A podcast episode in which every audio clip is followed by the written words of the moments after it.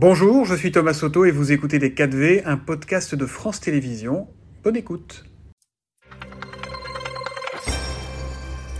Bonjour, bienvenue dans les 4V, Philippe Martinez. Bonjour. École très perturbée, on parle de 70% de grévistes, transport en commun au ralenti, multiples manifestations dans, dans, tout le pays, on parle de plus de 200 rassemblements.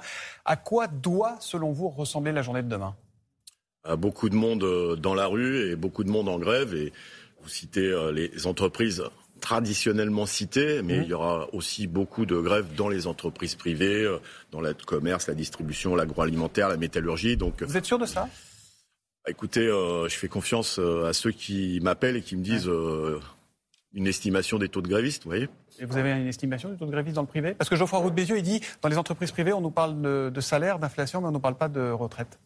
Il parle, mais je ne dis pas le, tout, le contraire. Ouais. Il parle d'inflation, d'augmentation de salaire.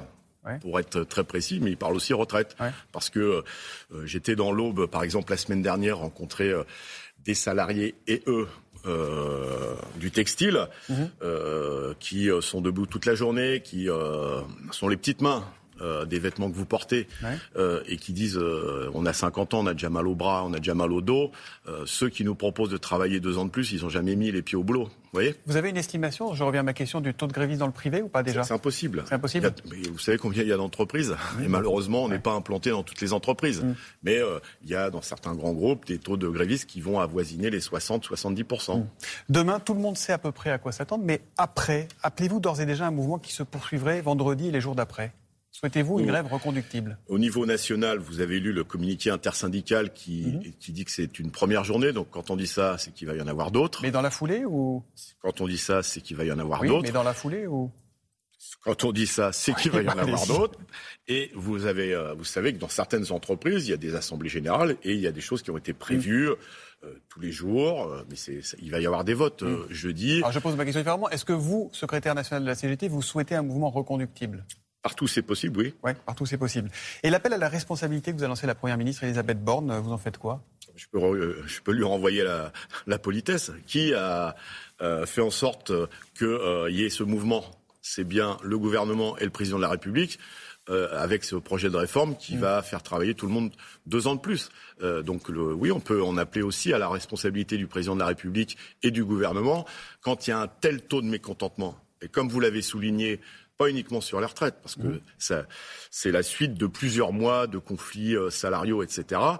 Et ben, quand on affirme au lendemain de sa réélection, je vais, j'ai changé, je vais écouter, bah, euh, je pense que là, il y a de quoi écouter et de prendre les bonnes décisions, c'est-à-dire retirer ce projet et rediscuter euh, de la façon dont on peut améliorer le système actuel. Ça veut dire que pour vous, le retrait du projet, c'est le préalable à toute forme de discussion? Le retrait du projet, non, c'est pas le pré. On a discuté. Ouais. On a fait des propositions. Oui, mais là, il y a un blocage. Il va falloir se reparler à un moment. Mais évidemment. Ouais. Mais euh, comme ce qui est sur la table, c'est pas bon, on l'enlève et on rediscute. Nous, ce qu'on veut, c'est euh, améliorer le système actuel. Parce que vous avez vu que le gouvernement et la première ministre disent euh, mais on veut euh, consolider et pérenniser le système qui est un très bon système, le système mmh. par répartition.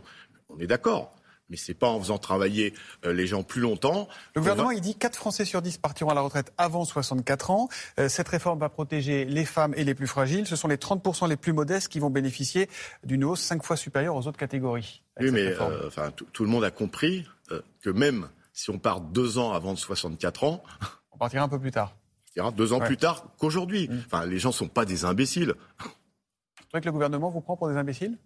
Un petit peu quand même. Nous dire que c'est mieux euh, qu'on va partir euh, plus tôt pour un certain nombre de personnes, alors que euh, on va, tout le monde va partir plus tard, ou en tout cas la très grande majorité. Mais vous êtes d'accord sur l'idée qu'il faut une réforme de ce système de retraite? Il faut une amélioration. Par exemple, un exemple, l'emploi des seniors, tout le monde en parle. Ouais. Pourquoi euh, ne fait-on pas en sorte que, c'est notamment les grandes entreprises, on empêche les plans de licenciement pour les, entre guillemets, seniors, les 58, 59, mmh. Euh, parce que s'ils restent au boulot euh, jusqu'à l'âge légal, ça fait des chômeurs en moins. Et ça fait des cotisations. Ah, il y aura en plus. un index senior qui va pointer du doigt les, les entreprises qui joueraient pas le jeu. vous croyez qu'en euh, pointant du doigt euh, Monsieur Roux de Bézieux, il va changer quelque chose? Mm. Il faut un peu muscler son jeu, comme on dit dans le sport. Euh, c'est du a... vent l'index pour les entreprises? Mais ça, c'est si il n'y a pas de s'il n'y a pas de sanctions, on fait des règles. Mm fait des règles. Euh, dans le sport ou euh, pour, pour la conduite, quand on n'applique pas les règles, il y a une sanction. Il n'y a que sur les questions sociales qu'on met des index, on met des indicateurs, mais ça n'a aucune conséquence. Euh, il faut appliquer des règles. Et donc, je vous dis qu'une mesure comme ça, c'est bon pour l'emploi, et c'est bon pour le financement de la retraite. Le Front uni des syndicats va tenir jusqu'à quand, à votre avis? Est-ce que vous voulez que je vous réponde? Euh, jusqu'à la, je, je souhaite jusqu'au retrait euh, des mesures d'âge et, et l'augmentation des durées de cotisation. Mais pour l'instant, ça se passe mal, pas mal. Euh, vous avez vu, non? Comment faire pour que cette grève ne serve pas à rien, que ce soit pas au final les chiens à bois et la caravane passe comme on l'a souvent vu? Je ne suis pas tout à fait d'accord avec vous parce que. C'était pas vrai en 2019 mais dans le contexte qu'on connaît. pas vrai en 2019-2020. Et puis, dans les entreprises, on a évoqué les, les questions salariales. Il y a eu beaucoup de grèves et il y a eu des augmentations de salaire. Donc, faut, faut, faut, faut, arrêter avec cette idée que vous pouvez euh, toujours faire ce que vous voulez, on ne changera pas. On est, un, un, avait dit, je, je, reste droit dans mes bottes. Vous avez vu, vu ce qui est arrivé. Euh, là, et ben, il faut que les mobilisations soient suffisamment puissantes pour que euh, eh bien, ce projet soit revu de fond en comble. Est-ce que vous euh, pensez qu'il faut aller jusqu'au blocage du pays? Ou est-ce que vous mettez une limite? Est-ce que, est que, vous pensez grève générale? Est-ce que vous pensez à tout ça aujourd'hui? Oui, oui, mais, mais ça, ça, ne se décrète pas. Euh, aboyer, comme vous dites, euh, la caverne. C'est la formule, hein, c'était pas personnel. Mais bien sûr, je, connais votre humour. Euh, je peux aboyer comme je veux. C'est les salariés qui décident. Et, et, je, l'idée de blocage, l'idée de blocage, c'est, c'est quelque chose qui, qui, qui, est fait pour faire peur. Quand dans une entreprise plus personne travaille, ça ne marche pas. Mais c'est pas un blocage, c'est une grève. La Fédération CGT de l'énergie, elle envisage des actions ciblées qui visent notamment les élus, les ministres qui soutiennent cette réforme. Est-ce que vous validez, est-ce que vous soutenez, est-ce que vous encouragez ce type d'action? J'ai eu l'occasion de le dire, mais je vais le répéter euh, devant vous. Euh, c'est d'abord et avant tout un cri de colère d'une profession d'ailleurs qui est souvent euh, mis à l'index et, et, et, que vous retrouvez euh, en haut des pylônes quand il y a des tempêtes. Mhm. Euh, ce que je souligne, c'est que les énergéticiens. Euh, et c'est un cri de colère qui va trop loin ou pas? Attendez. C'est euh, ce qu'ils font régulièrement et c'est très bien. Et c'est ça qu'il faut continuer à faire. C'est les opérations Robin des Bois. Vous savez ce que c'est les opérations mmh. Robin des Bois C'est remettre le courant à tous ceux qui peuvent plus payer.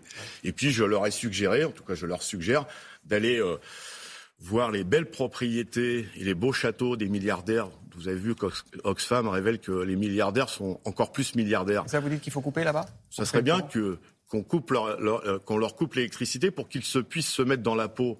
Mmh quelques jours de, des millions de foyers français qui sont en précarité énergétique et qui, eux, même quand ils allument le bouton, il n'y a, rien qui, y a rien qui sort parce qu'ils ne peuvent pas payer leurs factures. Et en ce moment, euh, il y en a beaucoup. Ce que disait Clément Beaune hier, ici même, le ministre des Transports, de ces, de ces coupures ciblées avoir un discours qui consiste à menacer, à cibler des gens en raison en fait d'une opinion politique ou d'une position politique, ça c'est pas le droit de grève, ça s'appelle de la menace. La menace. Quand, le secrétaire général de la fédération CGT des mines dit on va s'occuper d'eux, c'est quand même pas un discours très apaisé, ça, non? Mais, c'est, euh, je vous dis, c'est c'est une symbolique. C'est une symbolique de la colère. Vous croyez que c'est, euh, c'est euh, rassurant et apaisant quand ce type de ministres disent, eh bah, c'est pas grave, vous allez travailler plus longtemps, mais il mm. faut faire des efforts. Vous avez noté que dans cette réforme, il n'y a que le monde du travail qui va, à qui on demande de faire des efforts. Euh, le, les milliardaires, euh, les représentants du MEDEF, eux, mm. c'est aucun effort. C'est eux qui gagnent plein d'argent et eux, ils sont tranquilles dans leur basket. En tout cas, dans une société qui est un peu tendue, est-ce que vous redoutez le climat de ces manifestations? Est-ce que vous redoutez des débordements? Quel est votre degré d'inquiétude par rapport à ça? L'expérience nous montre que oui, il y a, y a, on est dans un monde euh, de plus en plus difficile. Euh, vous le savez, nous, euh, on assure euh, la, la, bonne marche, c'est le cas de le dire, des, des cortèges et des manifestations. Et, et au sein des cortèges, il n'y a pas de problème. Ce qui se passe à l'extérieur, c'est du ressort du préfet, des préfets de police. Vous, ça vous inquiète plus que d'habitude ou pas Ou pas particulièrement Ça, ça m'inquiète pas plus que d'habitude. Ce qui m'inquiète, c'est que quand il se passe ce genre de choses, on parle plus des événements extérieurs aux manifestations que des revendications de ceux qui manifestent. C'est ça. Est-ce que les politiques sont les bienvenus en tête de cortège avec vous? Certains veulent venir, à gauche notamment? Ils sont, ils sont bienvenus à la manifestation, mais je crois qu'ils ont toutes et tous compris que leur place était en soutien et donc derrière euh, à, derrière les cortèges. Bienvenue, y compris les élus euh, Rassemblement National C'est très bien que sur ce point de vue-là, on n'a pas les mêmes valeurs avec les élus et les dirigeants du Rassemblement National, euh, et, et, donc ils ne sont pas bienvenus euh, dans Vous les. Vous les sortirez de fait s'ils viennent? Pas moi, mais, euh, je crois que les, manifestations, les manifestants ont le sens des responsabilités et, on ne veut pas de racistes euh, ou ceux qui prônent le racisme dans nos cortèges. Demain jeudi, Emmanuel Macron, accompagné de 11 ou 12 ministres, euh, sera en Espagne pendant que la France se mobilisera. Est-ce que il, va à Ibiza, non? Non, il va pas à Ibiza. Est-ce que ce déplacement a pour vous un sens politique? Est-ce qu'il aurait dû l'annuler?